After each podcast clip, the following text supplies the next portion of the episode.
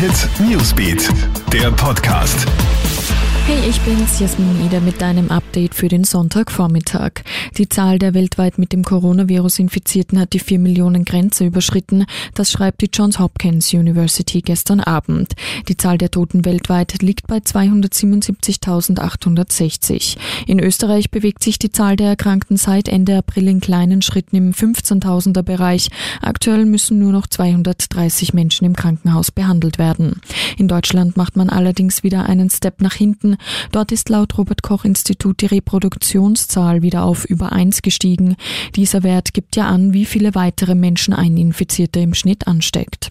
Schwere Vorwürfe hagelt es jetzt für einen Oberarzt des Linzer Kepler Klinikums. Er soll eine OP eines 77-Jährigen mit einem Aortariss vorzeitig verlassen haben, obwohl sich der Eingriff noch in einer kritischen Phase befunden haben soll, wie die oberösterreichischen Nachrichten gestern berichten.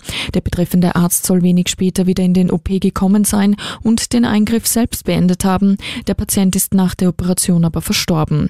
Deswegen wird der Vorfall jetzt von gerichtlich beeideten Sachverständigen untersucht. Der Arzt wurde suspendiert und bleibe das auch, bis der Sachverhalt geklärt sei. China meldet erstmals wieder seit einem Monat eine Coronavirus-Infektion in der Millionenstadt Wuhan, wo der Ausbruch der Pandemie seinen Lauf genommen hat. Der Fall soll einer der 14 bestätigten Ansteckungen sein, die China heute veröffentlicht hat. Zuletzt ist am 3. April eine Infektion in Wuhan registriert worden.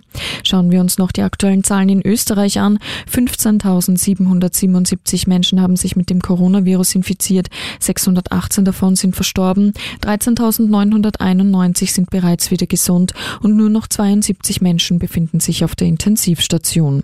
Alle Infos und Updates gibt's für dich auch stündlich im Kronehit Newsbeat. Kronehit Newsbeat, der Podcast.